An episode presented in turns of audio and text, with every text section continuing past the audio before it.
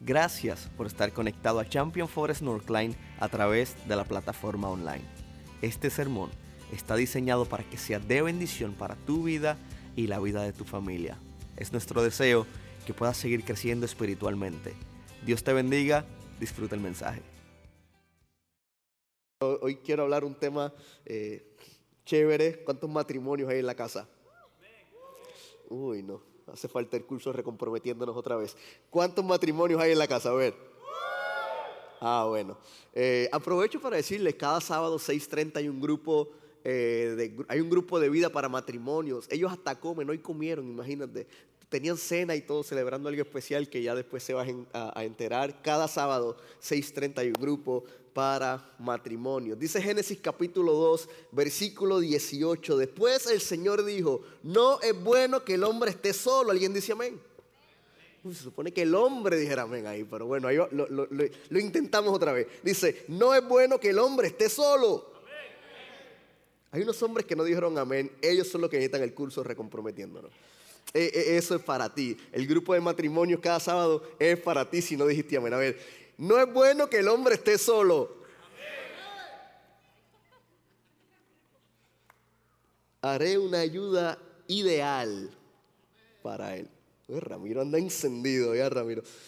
Entonces el Señor Dios formó de la tierra todos los animales salvajes y todas las aves del cielo y los puso frente al hombre para ver cómo los llamaría. Y el hombre escogió un nombre para cada uno de ellos. Puso nombre a todos los animales domésticos, a todas las aves del cielo y a todos los animales salvajes, pero aún no había ayuda ideal para él.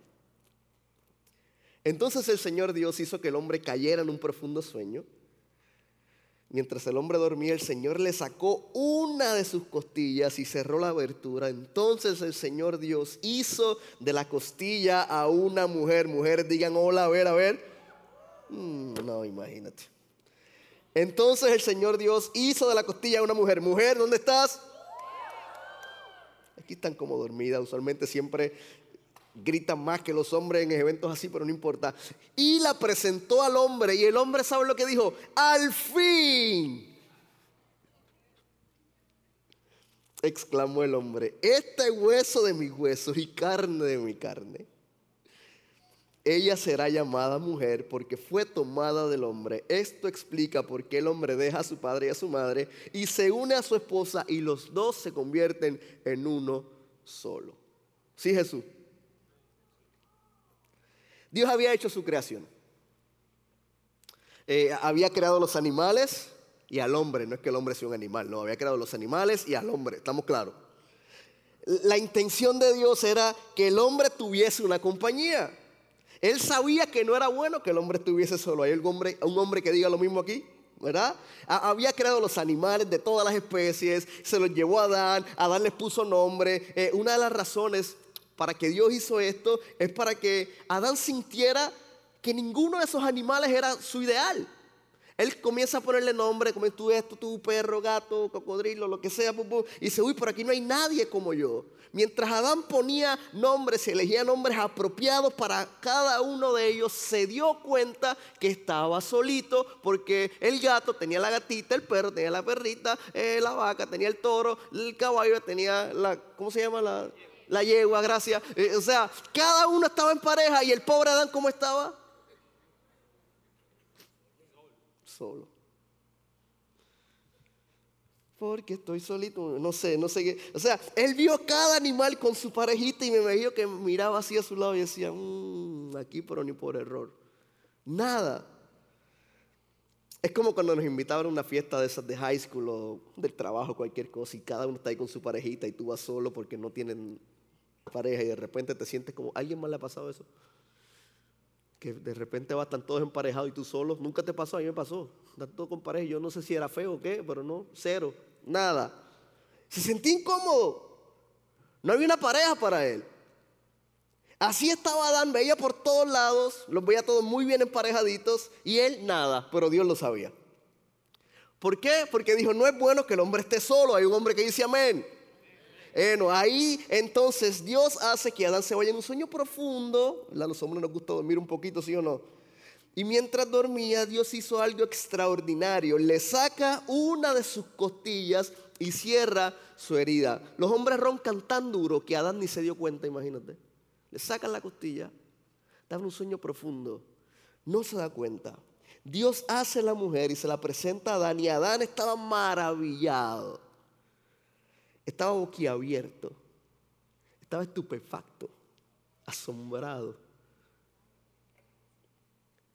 Al fin, gritó Adán. Este hueso de mi hueso, carne de mi carne, ella será llamada mujer. O sea, al fin, wow. Otra versión dice, esta sí es hueso de mi hueso. Esta sí, a que los animales no. Pero esta sí es hueso de mi hueso. Lo que, lo que él se refería es que había visto cada animal y le puso nombre a cada animal y vio a las parejas de cada animal y estaba consciente que ninguno de ellos eran como él. Sabía que no podía compartir su vida ni su intimidad con ninguno de esos animales porque Dios había diseñado a la mujer perfecta para que le diera compañía al hombre. ¿Algún hombre dice amén? Mm. Uy, ahora sí. Esto explica por qué el hombre deja a su padre y a su madre y se une a su esposa y los dos se convierten en qué? En uno solo. Y ahí es donde empieza el problema. O sea, está todo chévere, la ayuda ideal que él está linda, me encanta, ¿no? Uh, sí, como nosotros conquistamos a la mujer, ahí lo mamá está preciosa y me encanta. ¿Y, qué es lo primero que le ve? Y su corazón mentira, no sea mentiroso, hombre. No, nosotros somos muy físicos, ¿verdad? La mujer es un poco diferente, pero nosotros y decimos, uy, al fin. ¿Sí o no, Héctor? Te veo ahí sonriendo ahí en lo de Noelia. ¿Ah? Uy, al fin gritamos los hombres. Pero los dos se convierten en uno solo, ahí la cosa se comienza a complicar porque la realidad es que cuando venimos y nos casamos ya no somos dos, sino que somos uno. Así lo afirmó también Jesús en el Nuevo Testamento, en Mateo, cuando dice ya no son dos, sino que son uno. Pero la realidad es que muchas veces la persona que está a nuestro lado es demasiado diferente a nosotros, ¿sí o no? Somos personas muy diferentes. Dios la saca de una costilla, no hace un copy-paste. Dios la saca de una costilla. E, estamos creados de una manera diferente, pero es lindo, es muy bonito cuando podemos comprenderlo. Sharon y yo somos muy diferentes, ¿verdad? Demasiado diferentes. Ella es linda, yo soy feo, empezando por ahí. Eh, William, por favor, pensé que eh, mi amigo. Eh, bueno, yo le dije eso a Sharon, tú eres linda, yo soy feo. Me dice, no, que si tú hubiese, sido feo no me fijaba en ti. Bueno, el amor es ciego, entonces ve cualquier cosa. Somos muy diferentes. E, es un desafío ser diferentes. Somos, tenemos cualidades diferentes. Eh, eh, sí somos una sola carne, qué bueno, pero somos sumamente diferentes. Nos criaron en dos moldes muy, muy diferentes, pero por la misericordia de Dios somos uno. Alguien dice amén, ¿verdad? es por la misericordia de Dios, por nada más. Mira, Sharon es linda, yo soy feo. Ella es atrevida, es arriesgada. Ella la versión alocada de mí, yo soy más tranquilo, ¿verdad? El que me conoce yo soy más relajado, más relax, más echado para atrás. Ella no, ella es todo revolución y pum, pum. Ella le encanta eh, las patinetas, los patines, las bicicletas, tirarse por las cuestas, eh, eh, todo. Ella hace todo, todo. Y yo, ella se tiraba de las cuestas de su casa, que son cuestas, o sea, cuestas así, o sea, una cosa impresionante. En patines, patineta y nada. Yo me tiré de un escritorio así y me rompí el brazo. Así de diferentes somos, o sea, pero yo soy el hombre de la casa. Así que cuando se daña algo en casa, ella lo arregla. ¿Sí o no? Y cuando no es así, yo llamo a mi segro y ella me pregunta, ¿qué rompiste? ¿Sí o no? Y yo, nada, no rompí nada. Es que un amigo se le fundió una bombilla y no sabe cómo cambiarla. No soy yo, es un amigo. Somos muy diferentes, muy, muy diferentes. Ella es bien dada a las personas. Ella siempre busca el bienestar de la otra persona, que la persona siempre esté bien, que tenga todo lo que necesita. Ella es eh, extrovertida, yo soy más introvertido. Él le gusta conversar mucho más, yo soy más callado, mucho más eh, reservado. Eh, a ella la, ves aquí cantando, pero le das un micrófono y ella se aterra de los micrófonos, ¿sí o no? A mí no, tú me das un micrófono y me lo tienes que apagar allá porque no me voy a callar. Sin embargo, cuando son conversaciones uno a uno, somos al revés. Ella es la más que habla y yo me quedo muy callado. Somos demasiado diferentes, pero ¿sabes qué? Dios nos hizo una sola carne. Dice una canción, si fuésemos iguales, qué apatía. No tendríamos de qué hablar cada siguiente día. Ah, se la saben, al salmista también se lo saben. ¿no? Vi varios que dieron que sí. Bueno, ese cantante lo dice. Ella habla mucho. A mí hay que sacarme las palabras. Como toda pareja hemos tenido problemas, discusiones. Y usted también, Pastor Uy, si supiera todo, pero yo soy, somos igual que ustedes problemas, situaciones, discusiones, todo, todo, hemos tenido todo, discusiones, ¿por qué? ¿Por qué? ¿Sabes qué? Muchas veces tenemos discusiones porque queremos cambiarnos el uno al otro y no se trata de yo cambiar a alguien, se trata de yo amar a alguien tal y como esa persona es. A mí no me toca cambiar a Charo ni ella cambiarme a mí, a mí me toca amar a Charo. Y ella le toca amarme a mí. No es mi responsabilidad cambiarla. Ya llevamos 12 años de casado, 12 años y parece que ayer. Hemos enfrentado todo tipo de temporadas, algunas muy fáciles, algunas muy difíciles, algunas devastadoras, algunas temporadas que no se las recomiendo a nadie ni a mi peor enemigo, pero la realidad es que la fidelidad de Dios siempre ha estado presente. ¿Hay algún otro matrimonio que pueda aplaudir al Señor si la fidelidad del Señor siempre ha estado presente, verdad? Ok, hoy te quiero hablar de algo Matrimonio saludable, no perfecto. Gracias, Catherine, por ese amén. Matrimonios saludables, no perfecto. Raúl y Alma, pónganse de pie. William y Wanda, pónganse de pie. Jesús, Socorro y Mari, pónganse de pie, ¿verdad? E, estas tres parejas todos los admirábamos. Decir, decía, wow, cómo Dios trabaja en sus matrimonios. Impresionante. Cómo William habla así. Cómo Raúl y Alma tienen esa paciencia y qué sabiduría tienen Jesús y Mari. Yo quisiera que mi matrimonio fuese así. William, tu matrimonio es perfecto. Raúl Alma. Ah, Jesús Mari. No, qué bueno, no estamos solos. Dale un aplauso a ellos que siempre, siempre invierten mucho en la vida de los matrimonios de esta iglesia. Gracias por todo lo que hacen. Hoy queremos hablar de matrimonios saludables, ¿no? Gracias. Estamos en el mismo barco, ¿sí o no? Hombre, es necesario que entendamos algo. La mujer que Dios nos dio es hueso de nuestro hueso. Es carne de nuestra carne. Y es nuestra ayuda idónea, o sea, es la compañera ideal de nuestra vida. En serio, Dios, sí, es tu compañera ideal. Esa risa, bueno. Eh, así es la esposa, es la ayuda ideal del hombre. La idea viene precedida de una concepción de que ella es una unión completa donde el hombre necesita esa ayuda que Dios creó. No es bueno que el hombre esté solo para que el hombre se sienta amado, se sienta completo, necesita tener la ayuda idónea que Dios creó. Aquí entre nosotros hay una pareja que se acaban de poner de pie. Por favor, reciban con un fuerte aplauso a, a, Jesús y a Mari eh, Socorro y queremos simplemente eh, conversar un ratito con ellos. Ellos invierten mucho en la vida de los matrimonios, llevan muchos años hablándole de matrimonio, talleres, conferencias, clases, todo. Eh, son una pareja muy, muy especial y muy amada por la iglesia. Así que por favor, Gracias, pastor. queremos conversar un ratito con ustedes. Ahí está Jesús cuidando de su ayuda ideal. Ahí tiene el micrófono encendido. Muy bien, Jesús. Acumula puntos. Sí. Ah, bueno, se fue extra el hombre. ¿ah? Dio la milla extra por la esposa. Háblenme de ustedes. Nombres, de dónde son, eh, lo que quieran añadir. Somos Jesús y Mari Socorro. Eh, venimos de Venezuela, nacimos en Venezuela y llegamos a este país hace 18 años. Eh, nuestros primeros 8 años fueron en Miami, ya tenemos 10 años aquí en, en Houston y 5 años en, en, Champion Forest como miembro de Champion Forest. Wow, son venezolanos, otro venezolano en la casa, a ver. Ok, Venezuela está presente, muy bien. So, llevan... ¿Cuántos maracuchos? Ah, Maracucho también. Llevan 18 años acá, 8 en Miami, 10 en Houston. Eh, ¿Se acostumbran acá después de estar en Miami? ¿Cómo? ¿Se acostumbran acá después de estar en Miami? Yo sí. Sí, Yo sí. Un poquito. Un poquito.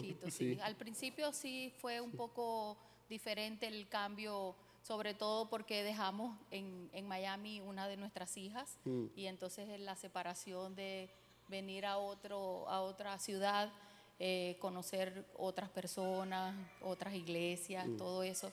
Fue un poquito Mm. Difícil. difícil, sí, pero sí, gracias a Dios, eh, ya nos sentimos como si estuviéramos aquí desde hace bueno. toda la vida. Qué bueno. Mírenlos bien, mírenlos bien. Hoy es un día especial para ustedes. ¿Qué están celebrando? Cada 14 de mayo, cada año, cada 14 de mayo, celebramos nuestro aniversario. Y hoy estamos celebrando nuestras bodas de Rubí. 40 son años de 40 aniversario. años. O sea, yo pensé que ellos tenían 40 años. Amén, Y- amén. Y, y es por fe, no, no es por vista. Entonces, eh, no, no, se ven súper jóvenes. 40 años de. Eso merece un, un aplauso más fuerte para ellos. Amén. La gloria 40 sea para el años de matrimonio. Felicidades, felicidades Gracias, sus pastor. 40 Muchas años. gracias. Y los que no fueron al grupo de vida se perdieron la comida que tuvieron allá. Siempre es bueno el grupo de vida de matrimonio. Siempre tienen, siempre tienen algo especial. En esos 40 años de matrimonio, estoy seguro que han tenido y han experimentado diferentes desafíos. ¿Cómo han sido las temporadas en su matrimonio? ¿Cómo han sido esas temporadas? Yo diría que a diferencia de los matrimonios normales o regulares que normalmente tienen crisis ya quizás hacia mediados o finales del matrimonio, en nuestro caso nuestra crisis más fuerte fue al principio. Y fue por el hecho de que nos casamos muy jóvenes. ¿A qué edad se casaron? Yo tenía 17 años y ella tenía 14 cuando nos casamos. Entonces nos tocó enfrentar una serie de desafíos de no tener nada y como, decían, como dicen en mi país, el casado casa quiere. Entonces nos tocó vivir muchos años gracias a la ayuda de nuestros padres, primero en casa de, de- de- de- mis suegros, de los padres de ella y luego en mi casa de mi padre. Y no fue sino hasta los 10 años de casado que yo pude, ya una vez graduado de ingeniero y, y- y- y haber ella también obtenido su título, comprar un apartamento y empezar ya a vivir una vida de familia, de casado. Entonces ese fue nuestro, nuestro mayor desafío realmente. ¿Cómo, ¿Cómo defines? Me imagino que cada década es una temporada diferente. ¿Cómo defines cada temporada? ¿Cómo, cómo la pueden definir? Si me preguntan si, la- si lo llevamos a las temporadas naturales, ¿verdad? Del clima, yo diría que esa fue nuestra temporada de invierno. Una temporada fría, una temporada en donde normalmente cuando un matrimonio se, se da un matrimonio, eh, todo el mundo está pensando lo mejor para ese matrimonio, que va a haber un buen final para ese matrimonio. En nuestro caso no, en nuestro caso todo el mundo apostaba a que, a que no, no íbamos a llegar muy lejos. Eh, todo el mundo pensaba, eh, bueno, como dirían los cubanos, no daban un kilo por un matrimonio, por el matrimonio, un centavo, pues un penny por el matrimonio. ¿Qué por- ¿Cuál es el porcentaje cuando se casan a esa edad? ¿Cuál es el porcentaje? 95% de los matrimonios se divorcian con, con menos de 21 años, cuando los contrayentes tienen menos de 21 años. Wow. O sea, somos de ese 5% privilegiados por la gracia de Dios, Amén, luego por la amén, gracia de amén, Dios. amén, amén, amén. Entonces, es- esa primera década fue el invierno, todo frío. ¿Y cómo, cómo Luego viene una primavera cuando ya, eh, en mi caso, yo puedo obtener mi título de ingeniero, ella también continúa y obtiene su título y empezamos ya a poder tener la manera, los recursos de poder eh, entrar a, a- a tener nuestra propia, nuestra ta- casa, nuestro techo. Pero lo más bonito de ese tiempo de primavera fue haber conocido al Señor. Amén. No conocíamos al Señor, mi mamá era una mujer de fe, ella oró mucho por nosotros, por nuestro matrimonio, y tuve que pasar un momento difícil de un cáncer con ella, y en una campaña de evangelización que hubo en, en- en mi ciudad, ella nos invitó, fuimos así como que por complacerla, pobrecita, tiene cáncer, estaba calvita, y dijimos, vamos a... Y ese día el Señor tenía su plan preparado para nosotros. Conocimos al Señor, tanto mi esposa como yo, como mi hija, ya en ese momento tenía 10 años, nuestra hija, la hija mayor, y, y nada, el Señor nos tenía, no, con lazos de amor nos trajo a su, a, su, a su camino y a su presencia, y ahí empezó entonces, sí, ya a partir de ese momento yo sentí que me quité un peso de encima, porque sentía que todo lo que había hecho mis primeros 10 años, eh, ese tiempo de mi vida había sido como por mis fuerzas, pero a partir de ese momento eh, pude descansar en el Señor y saber que era por su gracia que yo podía continuar y terminar y llegar al momento que hemos llegado. este Su, año. pasaste de invierno esos primeros 10 años a primavera, esos segundos 10 años y la tercera.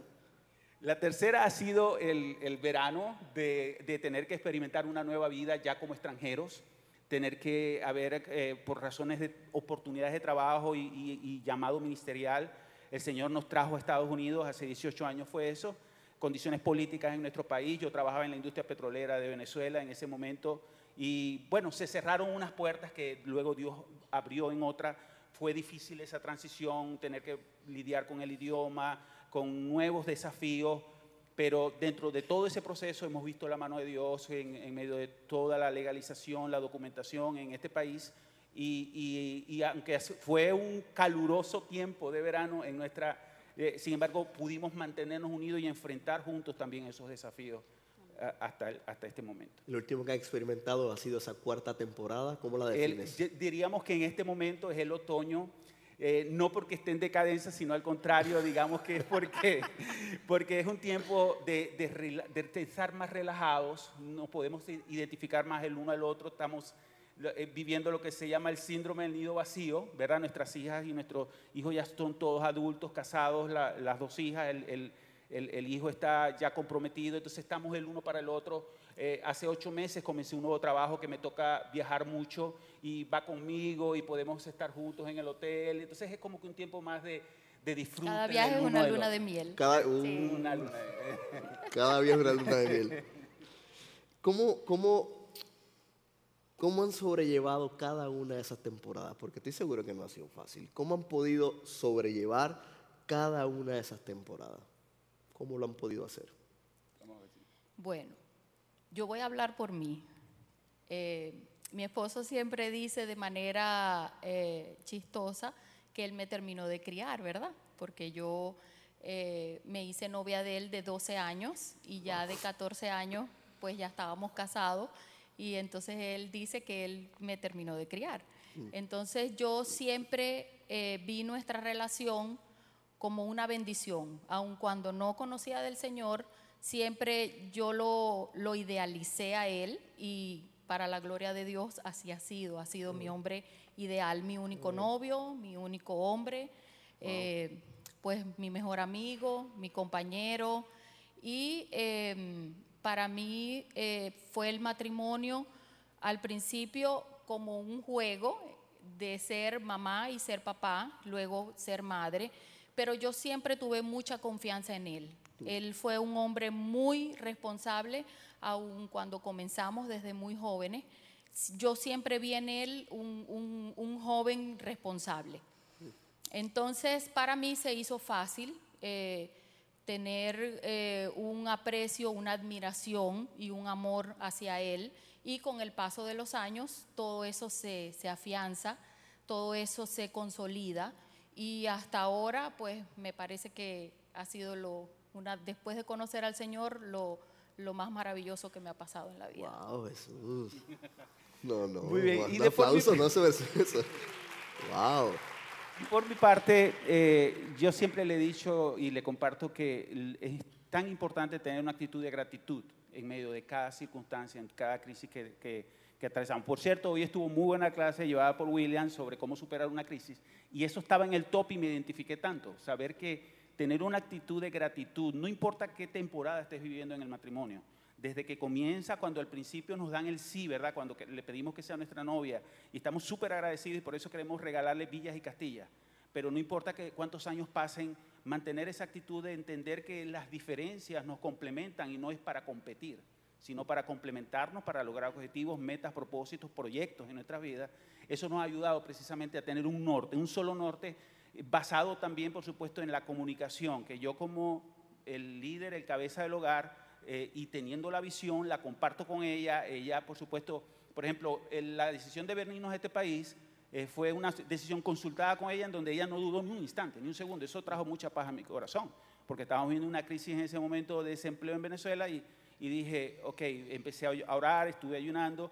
Y cuando Dios presentó la oportunidad de venir a este país, por primera vez nunca habíamos venido a este país, nunca habíamos pisado suelo norteamericano. Y Dios abre esa oportunidad y yo la consulto con ella, ella inmediatamente me responde, sí, vamos. Y, y fue algo que me trajo tanta paz, el poder entender que hay, que hay territorios por conquistar y en donde juntos como equipo podemos realmente avanzar y no que sirva de ancla o de tropiezo para poder avanzar en la visión que Dios nos esté dando. Amén, amén. 40 años son bastante. ¿Alguien tiene matrimonio 5 años o menos de casado? Quiero ver tu mano, 5 años o menos. Aquí no hay ninguno. Ah, ah, Jesús. 10 o menos. Quiero ver tu mano en alto. 10 o menos. 15 o menos. 20 o menos. 25 o menos. 30 o menos. 35 o menos. 40 o menos. 50 o menos. 60. ¿Alguien tiene 60 años de casado aquí? 50. ¿Quién tiene 50? 50, 50 años de casado más o menos. Nadie. Así que por la Elena va el 45 más o menos. ¿Qué le dirían a, est- a- a estos los hermanos que están aquí? ¿Qué le dirían a esos que llevan muy poco tiempo de casado? A los hombres jóvenes que están empezando a levantar un hogar, una familia, entender la importancia de ser un líder y un- y una cabeza de hogar no significa ser el mandamás o el que toma las decisiones, realmente es ser el, el tener la responsabilidad y entender que está sobre tus hombros eh, el, el hecho de tener que tienes que rendirle cuenta a Dios por, por el destino de tu matrimonio, de tu familia. Dios le pidió cuenta al hombre cuando, cuando cayó, vino a la caída, no le pidió, no le pidió cuentas a la mujer, ¿no? Entonces eh, es, es importante que, que el hombre siga ese consejo que Dios le dio a Josué cuando le dijo, mira que te mando que te esfuerces y seas valiente. Eh, esto es de valiente, ser esposo, ser, ser padre eh, responsable. Desde el punto de vista responsable es algo de valentía. Y para eso es necesario tener una visión, tener un proyecto de vida, un propósito, pero sobre todo que no sea tuyo, que sea de los dos. Compartirlo con ella, ser comunicativo con ella y eso, por supuesto, va a ganar en ella la confianza que tú vas a necesitar para que ella te levante los hombros, así como levantaron la mano de, de Moisés, Uri y Aarón, te levanten los brazos y, y sea tu primera animadora, tu cheerleader. Pero para eso necesitas tener una buena comunicación y compartir con ella esa visión de vida que Dios y ese proyecto de vida que Dios te está dando en oración y en búsqueda de Él. Mari, la ¿qué le mujer, la dirías? mujer Ay, necesita perdón. sentirse amada y, y ese, y ese amor principalmente ya lo va a sentir a, a- a partir de la confianza y la seguridad que como hombre nosotros le podemos brindar. Bueno, Mari, ¿qué le dirías a la esposa? Yo a lo largo de todo este tiempo, ¿verdad? Después de eh, tomar la mejor decisión de hacer a, a Dios el Señor de nuestras vidas y nuestro matrimonio, algo que pienso que me ha funcionado mucho ha sido tratarlo como yo quiero que me traten. Darle el trato a Él que yo quiero que Él me regrese a mí. Y pienso que muy, muy importante por encima de todo, cuatro cosas. El amor, la comunicación, el respeto y la confianza. Es- Amor, es, muy importante tener esos cuatro pilares sólidos. Amén, amén. ¿Qué le dirían a esos matrimonios que llevan un poquito más de años? A los hombres que no son tan jóvenes como yo, les recomiendo eh, o les doy el consejo del rey Salomón cuando dice que deleítate en la mujer de tu juventud, que como hermosa cervatilla, preciosa gacela, que en, eh, en su amor te recrees, que tus caricias te satisfagan y su amor se recree siempre. Esto, si la Biblia lo dice, yo lo creo. Amén, amén, amén. Entonces yo creo que yo voy a terminar con la, la mujer que fue mi esposa, mi, mi novia, mi única novia y mi esposa. Voy a poder terminar mi vida recreándome en ella y disfrutando de ella. Y eso es precisamente lo que estoy tratando de hacer con la fe. Mari, ¿qué le dirías? Sí, que se disfruten el uno al otro, que traten de terminar sus años eh, eh, teniéndose el uno al otro, entregándose el uno al otro, compartiendo de las bendiciones que ya eh, a estas alturas de todos estos años, pues ya han criado los hijos, están disfrutando los nietos, pero es muy importante que su relación no la descuiden, que Amén. sigan eh, unidos, que sigan demostrándose cariño, haciendo cosas diferentes todos los días, no, no perder como, como esa magia, esa chispa, esa gracia de, de poder eh, sorprenderse cada uno mutuamente. Amén, amén. Denle un fuerte aplauso a Jesús, Mari. Gracias por estar acá con nosotros y aprovecho la Dios oportunidad, Dios te bendiga, para, eh, si no has tomado el curso de recomprometiéndonos, eh, es para todo tipo de matrimonio. Si sientes que está en uno, en cinco, en ocho, en diez, en doce, es para todos los matrimonios.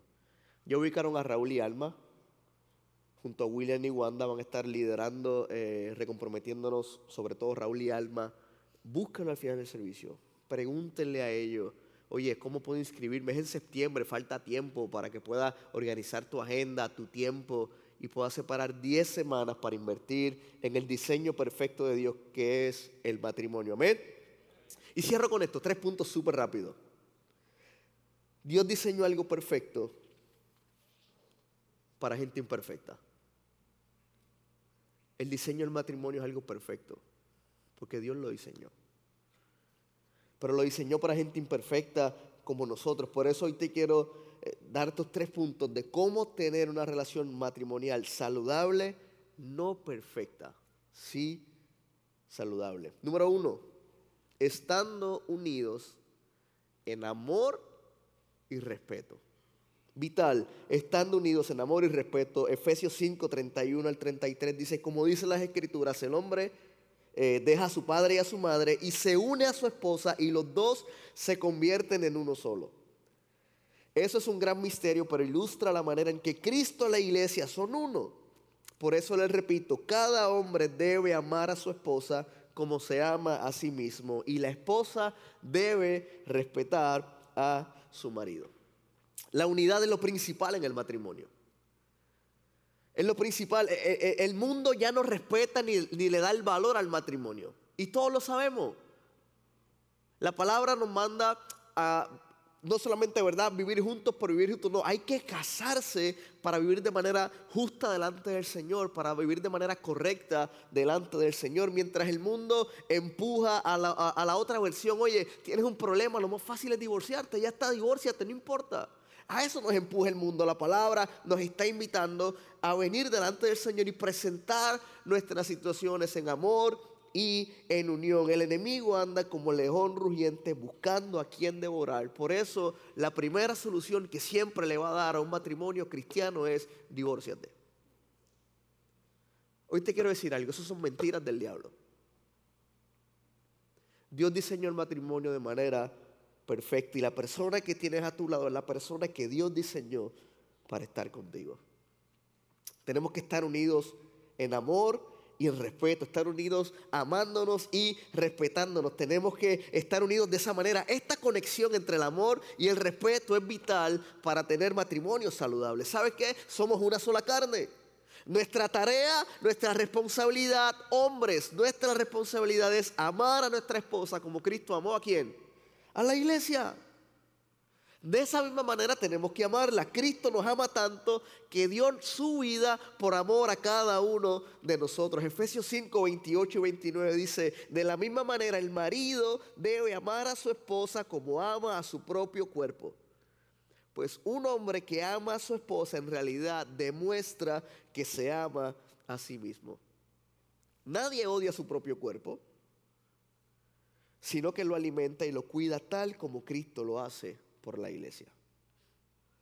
Hombre, amemos a nuestra esposa como Cristo amó a la iglesia. Esposas, respetar a su marido. La casada debe tratar a su marido con respeto, con deferencia, es importante hacer esto, es importante reconocer ese punto de vista bíblico donde el hombre es la cabeza del hogar. Los dos son uno, claro que sí, son una sola carne, pero existen roles diferentes. Hombre, somos cabeza, esposa, el hombre es cabeza de la casa. Tenemos que caminar en unidad. El hombre es la cabeza de la familia que Dios te entregó, así como Cristo es la cabeza de la iglesia. Ahora bien, hombres, no nos actemos de ser cabeza. Y realmente seamos cabeza. No es decir, aquí yo soy cabeza y se hace lo que yo diga. No, no, para ser cabeza necesito estar sometido a Cristo para que Él transforme mi corazón y pueda dirigir a mi familia en los planes y propósitos que Dios tiene para nosotros. No se trata de jactarme de ser cabeza, se trata de que para ser cabeza necesito estar sometido a Cristo y amar a mi esposa como Cristo amó a la iglesia. ¿Sabes qué? Hay muchos divorcios. ¿Sabes por qué? Porque el hombre no ha sabido ser cabeza. Lamentablemente. Y utilizan esa posición de cabeza para maltratar, para ofender, para gritar, para tener una mujer como sirvienta, para que hagan lo que el hombre les diga. Y en realidad estamos malinterpretando la escritura. La posición de cabeza no tiene que ver con maltrato, no tiene que ver con gritos, tiene que ver con amar a la esposa como Cristo amó la iglesia. Hombres, decimos amén. Eso es ser cabeza. Eso es ser cabeza. En el matrimonio un fuerte vínculo entre amor y respeto. ¿Sabe por qué resulta tan difícil amar y respetar? Porque cuando un esposo no se siente respetado, le es difícil amar a su esposa. Y cuando una esposa no se siente amada, le es difícil respetar a su esposo.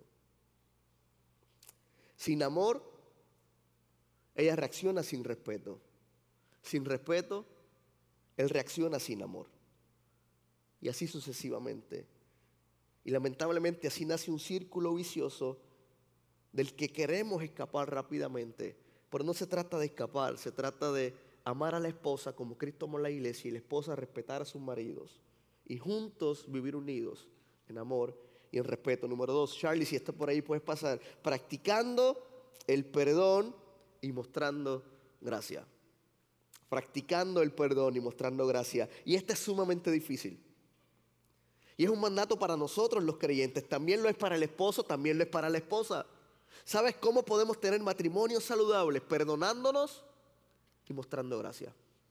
Perdonándonos y mostrando gracia. Hay, hay veces que hay situaciones en los matrimonios y los matrimonios no se hablan como por siete días. No, no levante su mano, no, no la levante, no la levante. No, no la, levante, no la levante, aguántala. Y aguántala a tu esposo, aguántasela ahí. Hay, matrimonios que tienen un problema y no se hablan por siete días, por 30 días, por dos, por, dos meses. No se habla porque está enojado y el orgullo eh, eh, está presente en su vida. Su corazón se llena de orgullo y eso es lo que el diablo quiere. El diablo quiere destruir familias y Dios nos invita amarnos y a respetarnos y más, dice la palabra lo siguiente, no pequen al dejar que el enojo los controle, no permitan que el sol se ponga mientras aún siguen enojados. O sea, no se ponga el sol sobre vuestro enojo. Pastor, es que usted no entiende. Yo, yo, o sea, está chévere, pero es que tú no conoces a mi esposa es que tú no conoces a mi esposo. Yo quisiera que no se ponga el sol sobre nuestro enojo, uh, pero se pone el sol, la luna, las estrellas, todo, todo, se, todo el sol, todo se pone. Y, comenzamos a señalar, y no se trata de señalar, y, esto es algo que enseñan en el curso, se trata de que hay un círculo y yo estoy dentro del círculo y no tengo que mirar hacia afuera, tengo que mirar hacia adentro.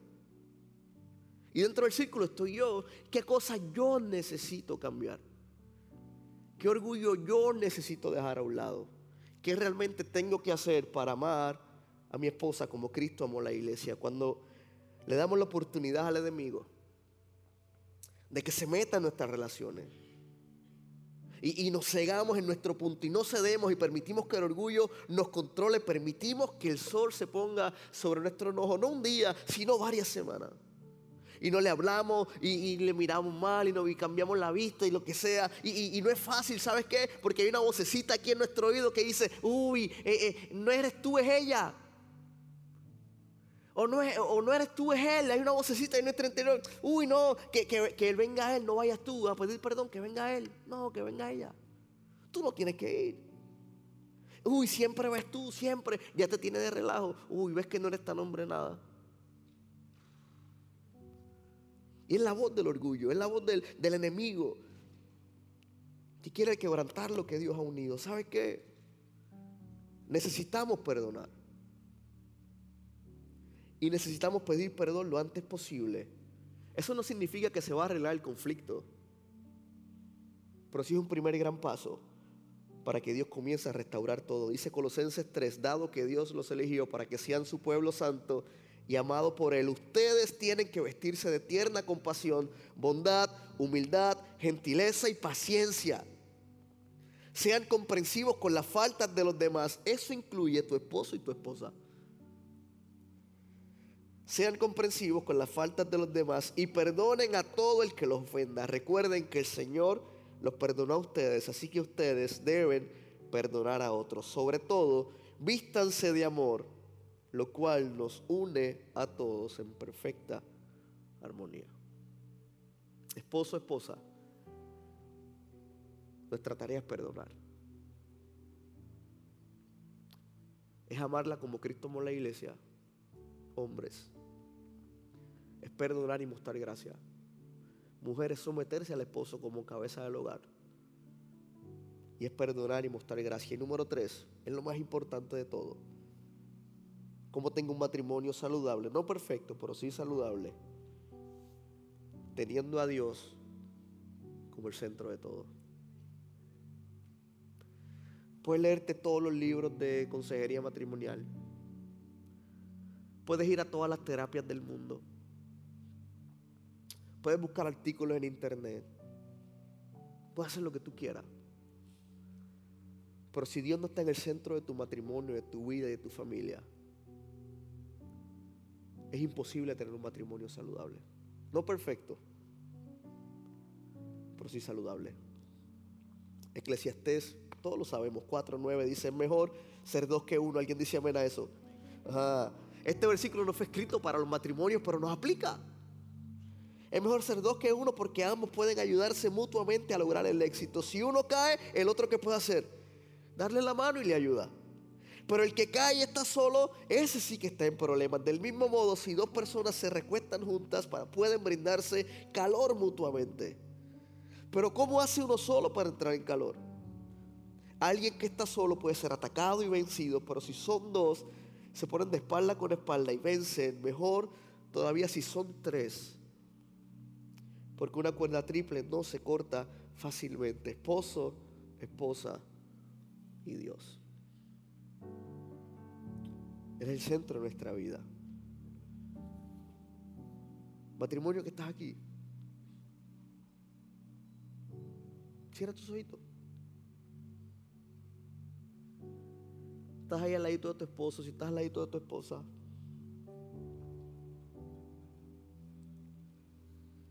Agárrale la manita.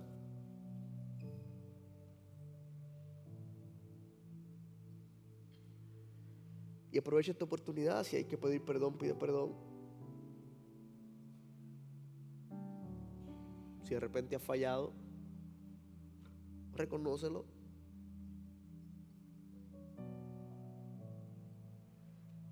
¿Sabes? Cuando estamos unidos en amor y en respeto, cuando perdonamos y mostramos gracia, pero sobre todo cuando Dios es el centro de nuestras vidas, nuestros matrimonios y nuestras familias, podemos disfrutar de matrimonios saludables aún en medio de las dificultades de nuestra vida.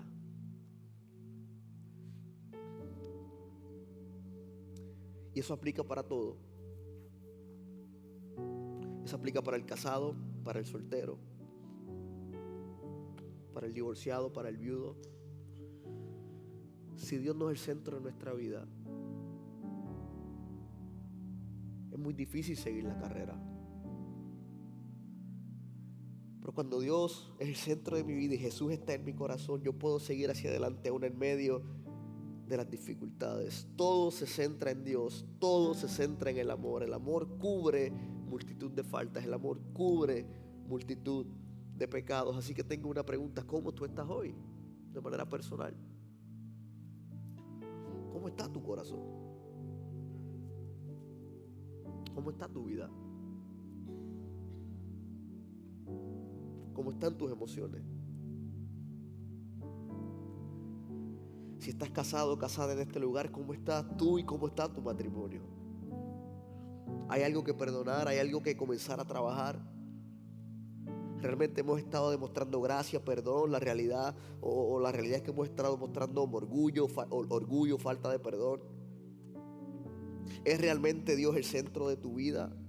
¿Es realmente Dios el centro de tu familia? Hoy es un buen día para decidir poner en práctica estos principios bíblicos. Amar, respetar, perdonar, mostrar gracia, pero sobre todo que Dios sea el centro de nuestra vida. Ponte de pie ahí donde estás. Ponte de pie.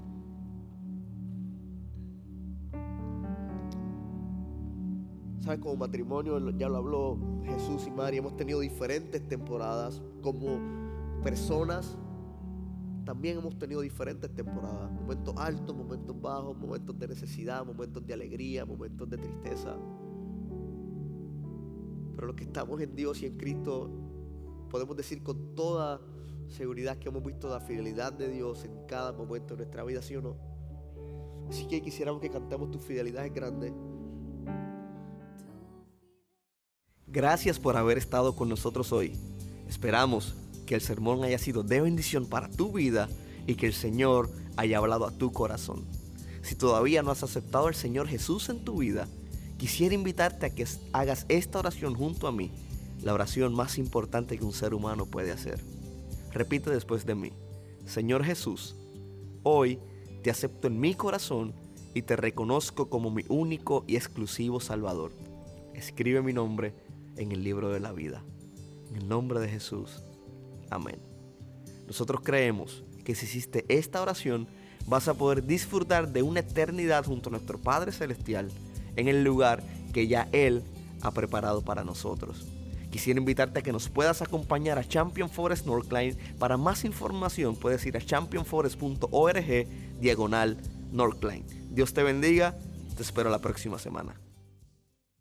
Ha preparado para nosotros.